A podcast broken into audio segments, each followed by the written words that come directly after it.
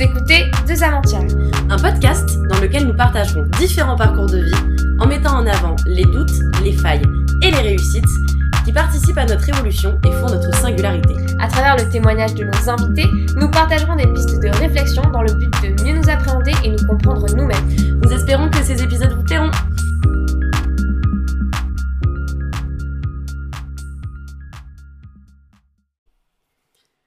Dans cet épisode, je vais aborder le concept de la résilience seule. Et bizarrement, c'est loin d'être le sujet le plus délicat et douloureux à aborder, mais c'est celui qui me terrorise. J'ai eu beaucoup de mal à me décider à tourner cet épisode. Très peur d'en parler, très peur de me retrouver seule face à, à l'ordinateur et de parler de ces choses-là. La résilience, en fait, c'est tout simplement le fait de se reconstruire, arriver à se reconstruire après un événement considéré comme traumatisant, prendre le dessus sur, euh, le malheur que ça a pu nous causer, pour ne plus vivre dans cette ambiance-là. Mais en fait, c'est tout simplement guérir réellement en fait. La résilience, euh, je pense bien la connaître. Je pense que pour beaucoup d'événements que j'ai vécus, j'ai atteint un stade où cette résilience est venue avec beaucoup de travail, avec plus ou moins de temps, euh, pour des événements traumatisants pour moi. Ce qui est très bizarre, c'est que jusqu'à aujourd'hui, enfin jusqu'à il y a très peu de temps, j'avais envie de faire cet épisode en me disant que je connaissais la résilience, j'étais résiliente et donc je pouvais en parler. Il y a quelques temps, j'ai vécu un nouvel événement traumatisant et au final, pour cet événement-là, qui est beaucoup trop récent, pour lequel le travail commence tout juste, la guérison commence tout juste, du moins le, parcours pour l'atteindre, au final, euh, je me suis dit que je pouvais pas faire cet épisode parce que j'étais pas résiliente. Et ce soir, je me dis que je le suis, pas pour tout mon vécu, mais pour une grande partie, pour beaucoup d'événements traumatisants et pas pour le dernier en date. J'en parle après avoir eu rendez-vous avec l'un de mes médecins qui m'a fait remplir euh, une échelle euh, qui sert de, de diagnostic pour le syndrome de stress post-traumatique sur cette échelle qui est cotée sur 80, euh, pour laquelle euh, le diagnostic de stress post-traumatique se fait en général entre 32 et 34 points, j'ai 40 points à cette échelle. Je suis donc clairement en état de stress post-traumatique. Je devrais clairement entamer un suivi que je refuse catégoriquement parce que pour l'instant je suis trop dans le déni, j'ai trop envie de me mettre des œillères. Pour autant, je sais très très bien comment se passe la guérison pour moi, comment j'atteins moi la résilience. Et je sais surtout que le chemin va être long. Et ça vient un peu en contradiction avec cet épisode où je vais parler de, de ce que c'est d'être résilient, alors que j'ai l'impression de revenir au, de revenir à zéro en fait et de recommencer tout ce parcours-là que j'ai l'impression d'avoir vécu un milliard de fois déjà. La résilience,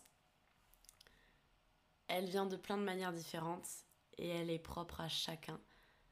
Je vais absolument pas donner de technique, de, de manière de faire, de méthode, parce qu'à mes yeux, il n'y en a aucune.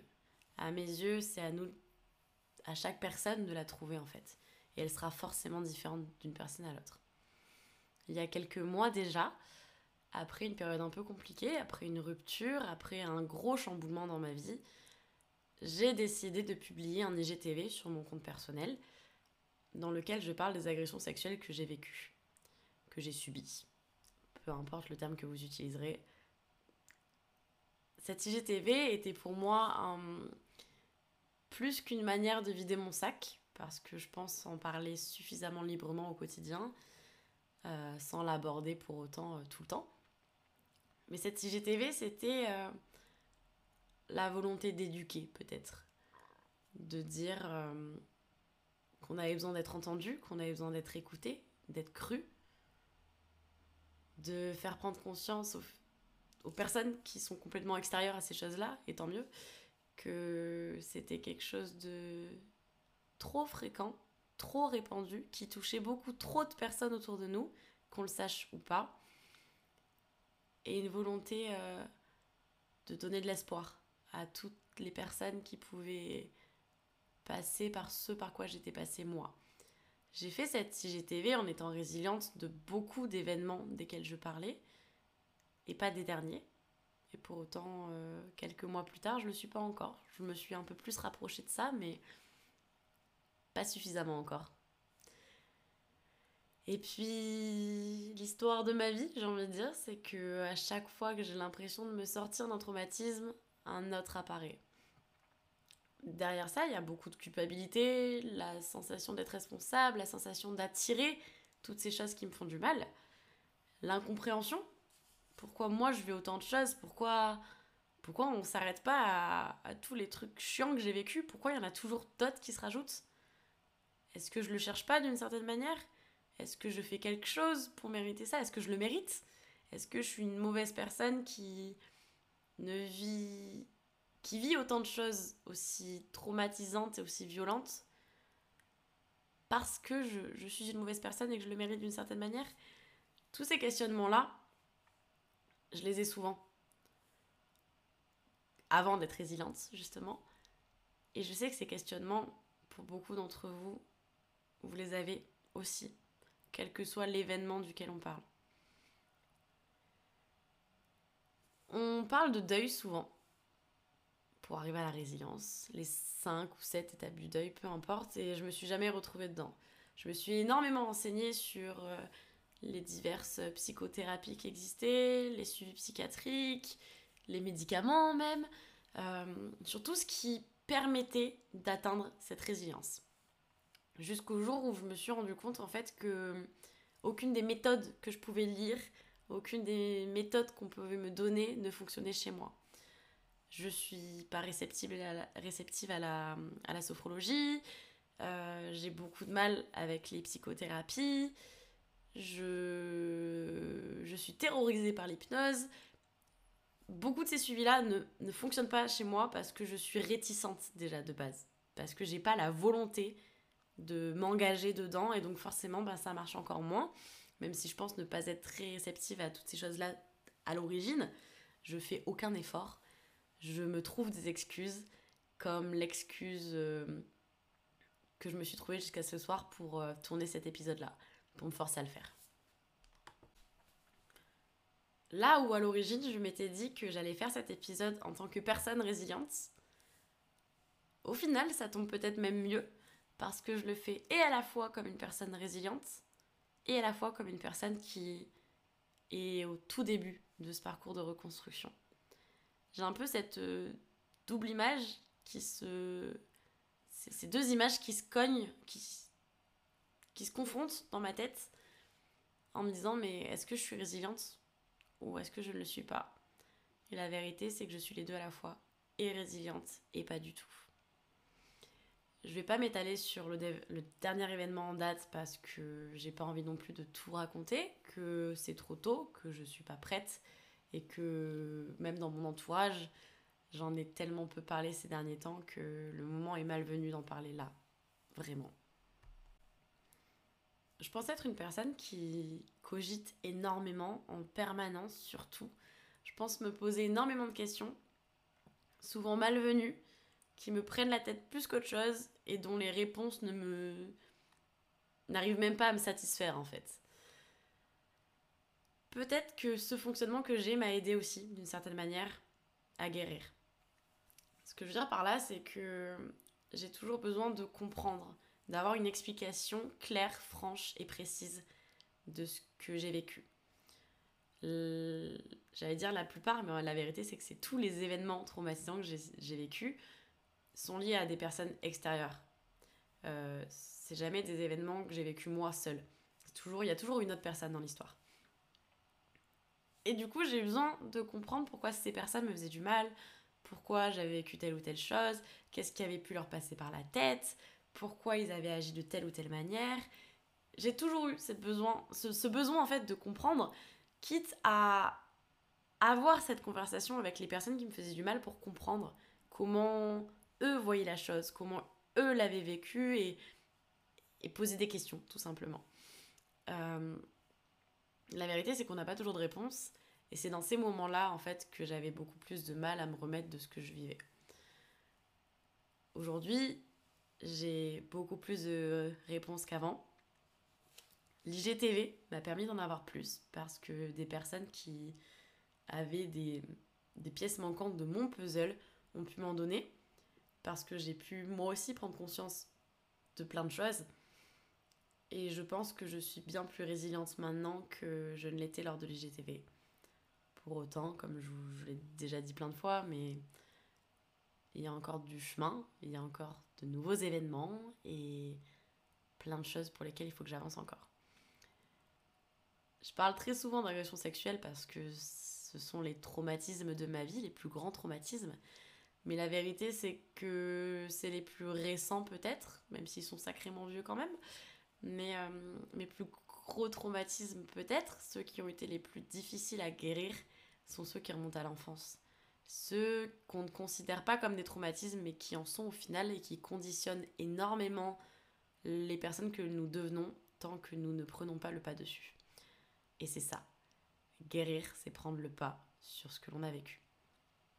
J'ai eu une période vers mes 14-15 ans où euh, ma résilience est passée par le fait d'apprendre quelque chose, de tirer une leçon de chaque événement.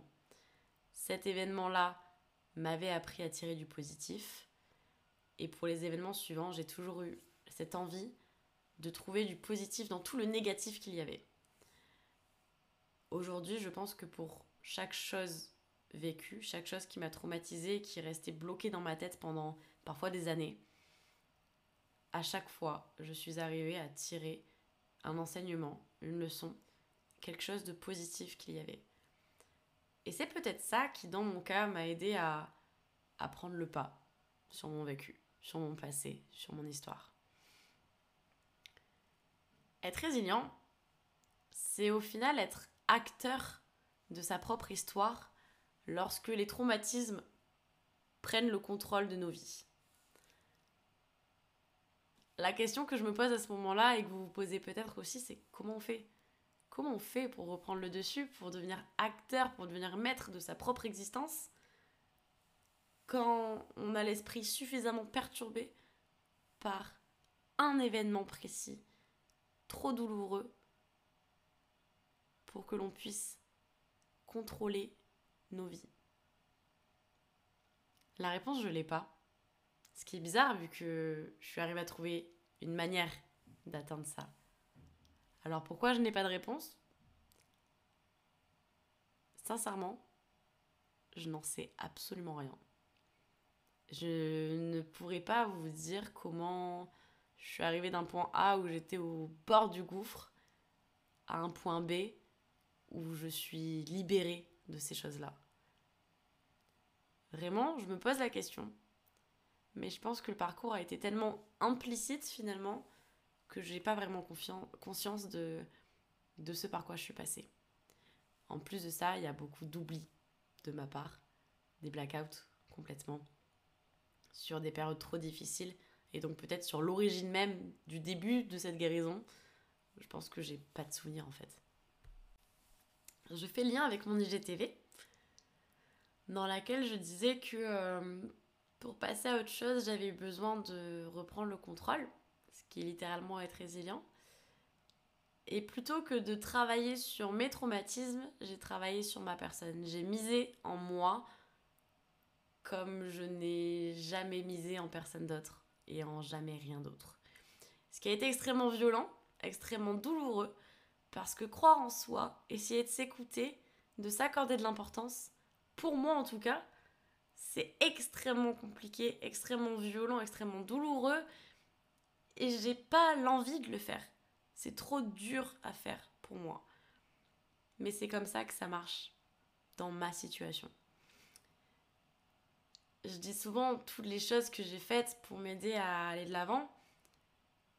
la vérité, c'est surtout que je me suis écoutée avec énormément de temps, d'efforts, de fatigue et, euh, et, cette sensation de ne jamais pouvoir m'en sortir, qui est fausse, hein, et ça je le promets.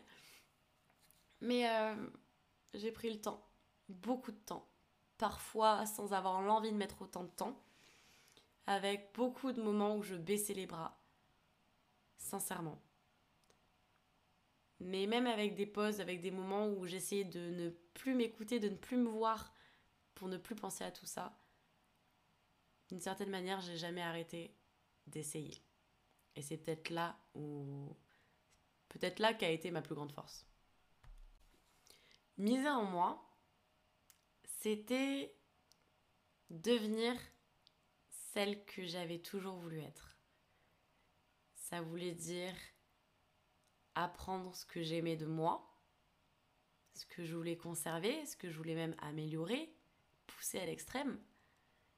C'était aussi remarquer ce que je n'aimais pas chez moi, ce que parfois je détestais, ce qui me répugnait chez moi, pour l'éradiquer quand c'était possible, ou l'améliorer jusqu'à ce que ce soit acceptable.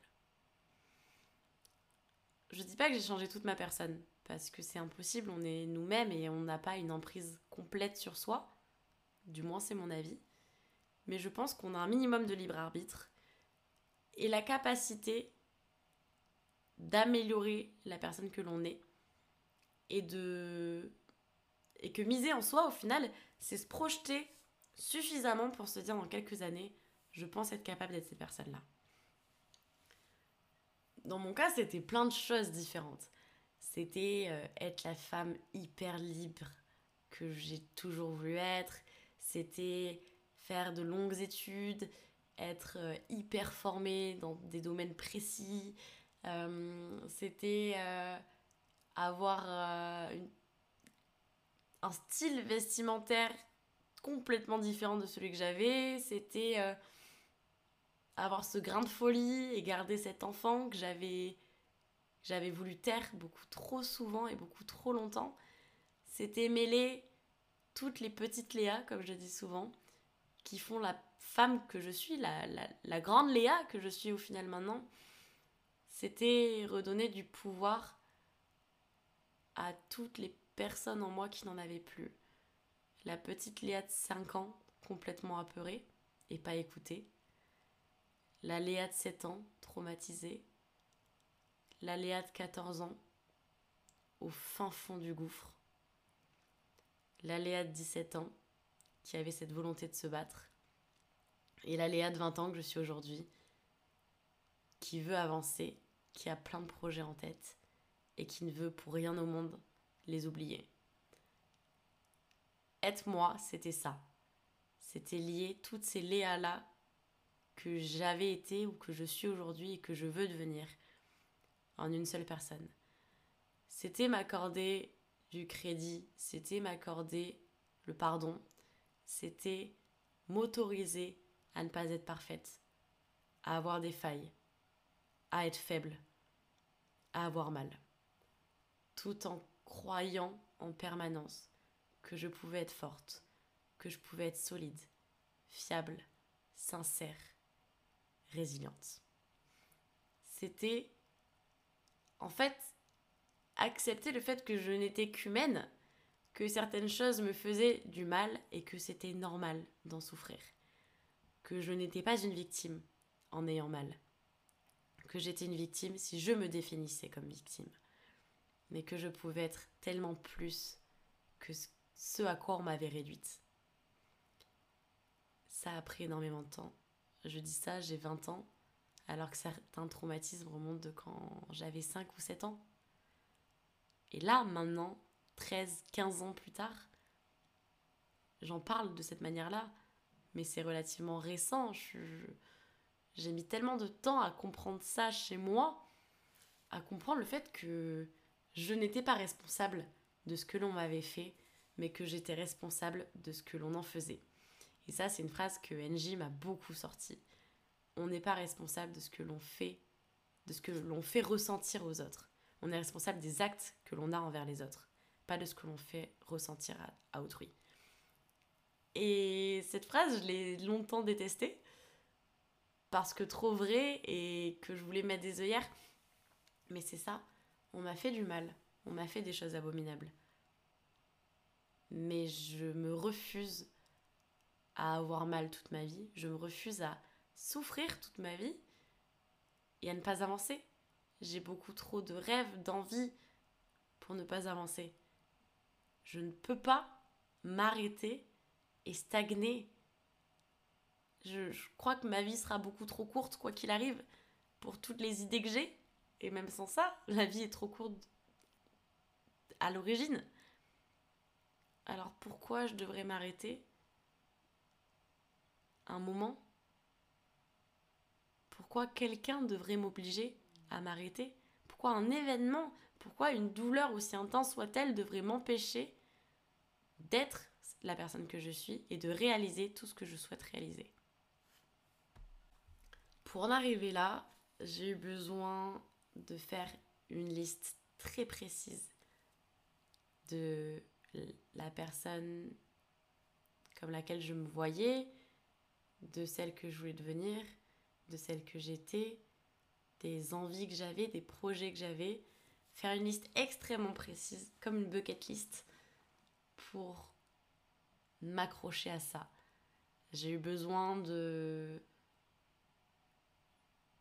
de me retrouver seule, alors que je ne l'avais jamais été de ma vie. J'ai eu besoin de toucher le fond pour ne pouvoir plus que me relever et ne pas sombrer plus que, que le point auquel j'avais sombré. Je pense être extrêmement, j'allais dire extrêmement extrême. Le pléonasme est clairement, euh, bien clairement à point quand je vais suffisamment mal, très très mal, j'ai besoin de toucher le fond. C'est souvent temporaire. Maintenant, je m'accorde le droit de, toucher le fond en sachant que le jour où je décide de, de me relever, je me relève à une vitesse fulgurante parce que je me connais, parce que je sais comment je fonctionne, que la guérison, je l'ai tellement vécue, je pense, que je sais comment je sais comment faire, je sais comment je le vis, je sais comment je fonctionne, je sais le temps duquel j'ai besoin, je sais la manière de faire, je sais... Je connais ça. Et très bizarrement, aujourd'hui, ben, je vais redécouvrir tout ça en partant de zéro, en ayant cette période où je parle sereinement, sans flancher, avec le plus grand des calmes, mais en sachant pertinemment que dans quelques semaines, peut-être quelques mois, le contre-coup va arriver et que je ferai bêtise sur bêtise, que je me laisserai couler à nouveau. Que cette phase va durer a priori quelques semaines, peut-être quelques mois, puis qu'un jour j'en aurai marre et que je me mettrai un coup de pied aux fesses en me disant maintenant Léa, faut que tu avances et que tu recommences. Et que de là, je vais recommencer à rêver, je vais recommencer à me forcer à m'écouter, ce que je déteste faire, et que peu à peu, je vais rencontrer du monde, aller de l'avant, avoir de nouveaux projets, miser de nouveau en moi alors que je me suis laissé couler pour retrouver ce chemin de la guérison, pour atteindre cette guérison et au final cette résilience. J'ai l'impression de pas du tout être claire dans cet épisode et je sais pas du tout s'il me conviendra suffisamment pour le poster. Mais c'est mes réflexions de moi à moi-même. Pas toujours très claires. Un peu comme ça se passe dans ma tête au final. Et je crois que c'est ça. Le principal, le problème au final, c'est d'arriver à se comprendre, d'arriver à s'écouter, à s'entendre, à se respecter. Pour savoir on fonctionne et comment on a besoin de se remettre des événements. Quoi qu'il en soit, rien n'est assez grave. Rien n'est plus fort que nous-mêmes pour nous empêcher de prendre le dessus. À ce moment-là, suivant vos vécus, vous allez vous dire mais qu'est-ce qu'elle veut? Enfin, non, c'est pas mon cas. Mais la personne qui a parlé du concept de résilience a vécu les camps d'Auschwitz. Si une personne qui a vécu Auschwitz peut être résiliente, comment nous, on pourrait ne pas l'être? La comparaison est extrêmement violente, mais c'est ce qui me permet, les jours où j'arrive pas trop à croire en moi, c'est ce qui me permet de, de me rappeler que on ne maîtrise pas ce que l'on vit, mais on maîtrise ce que l'on en fait. On peut décider d'être une victime toute sa vie, de se victimiser, comme diraient euh, les psychiatres. On peut. Et c'est un choix qui appartient à chacun, mais c'est pas le mien. Et je préfère la résilience au fait d'être une victime toute ma vie. Je refuse de vivre de manière consciente ou inconsciente à travers quelque chose qui m'a fait souffrir. Je crois trop en ma liberté et je la rêve beaucoup trop pour vouloir accepter le fait que je ne suis pas libre mais dépendante de mon vécu. Le vécu joue énormément dans les personnes que nous devenons dans notre construction.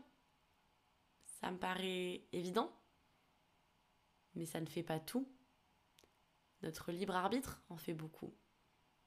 Nos fréquentations en font beaucoup. Tous les aspects de notre vie rentrent en ligne de mire et pas uniquement tel ou tel passé. Alors, quand vous aurez du mal à croire en vous, quand vous aurez du mal à ne pas baisser les bras, à avancer, à continuer d'essayer malgré toutes les fois où vous tombez, pensez à ça, au fait que la résilience, c'est avant tout l'importance que vous vous accordez, l'importance que vous accordez, la considération même que vous accordez à votre propre personne, à votre propre force, en votre propre capacité à surmonter quoi que ce soit. Plus facile à dire qu'à faire. Étant en plein dedans, je dis des choses auxquelles j'ai parfois du mal à croire, et peut-être même en ce moment, mais parce que j'ai été résiliente et que je sais que tout ce que je dis est vrai. Aussi difficile soit-il de le croire là, à l'instant où je vous parle. Parce que je sais. Je sais comment je m'en sortirai et je sais surtout comment vous, vous pouvez vous en sortir. Sans donner une méthode, comme je l'ai dit au début, mais en vous écoutant, en vous accordant du crédit, de la considération, de l'écoute, de l'importance.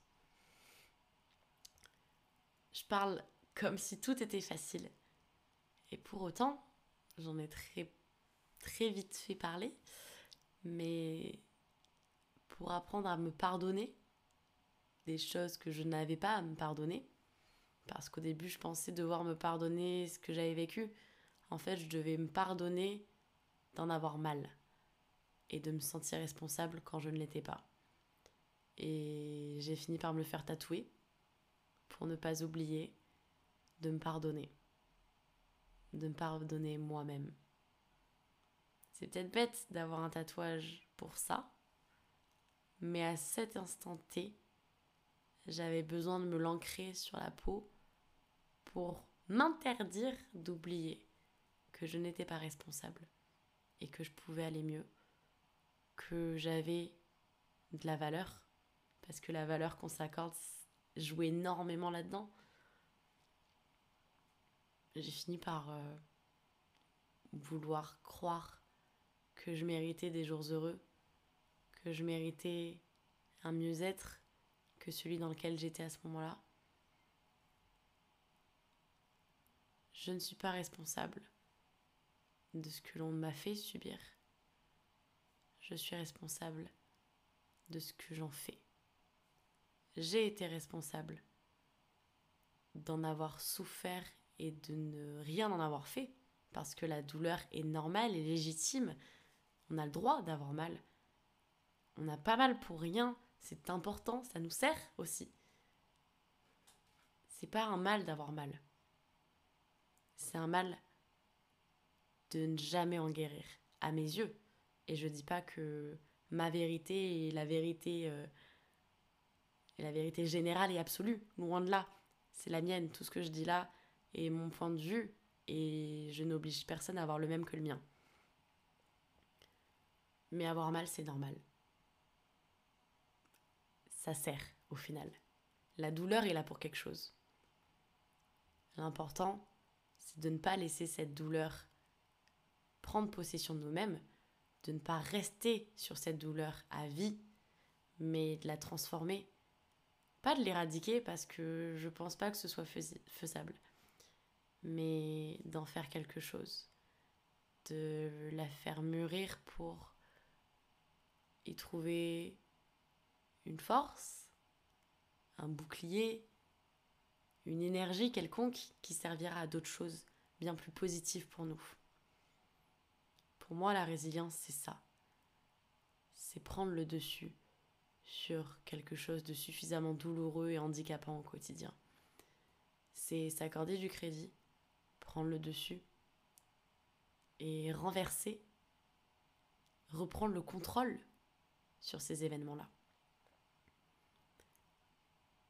Je pense que la résilience, c'est quelque chose de super abstrait, hyper subjectif, propre à chacun.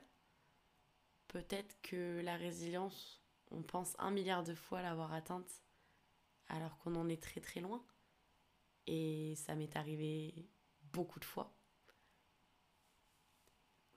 Mais si quelqu'un un jour a inventé ce mot, en a parlé, c'est parce que cette personne s'est rendue compte que la résilience existait, qu'elle était atteignable, que ce n'était pas un, mythe, ni un fantasme, que c'était une réalité, certes extrêmement difficile et douloureuse en elle-même à atteindre, mais possible un jour.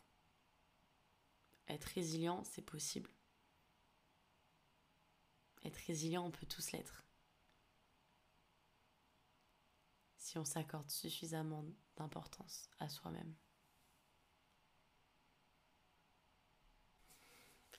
Je pense que je m'arrêterai là dans mes réflexions du soir, quitte à continuer plus tard, parce que je pense que je vais commencer à tourner en rond. Je pense avoir dit tout ce que j'avais à dire, en espérant ne pas euh, passer une nuit euh, à me rappeler euh, tel ou tel élément que j'ai pas mentionné. Mais j'espère que cet épisode vous apportera quelque chose. J'espère que vous y verrez quelque chose qui a du sens pour vous, qui vous plaira. Quoi qu'il en soit, merci de m'avoir écouté. Et on se retrouve euh, dans la semaine prochaine pour un nouvel épisode.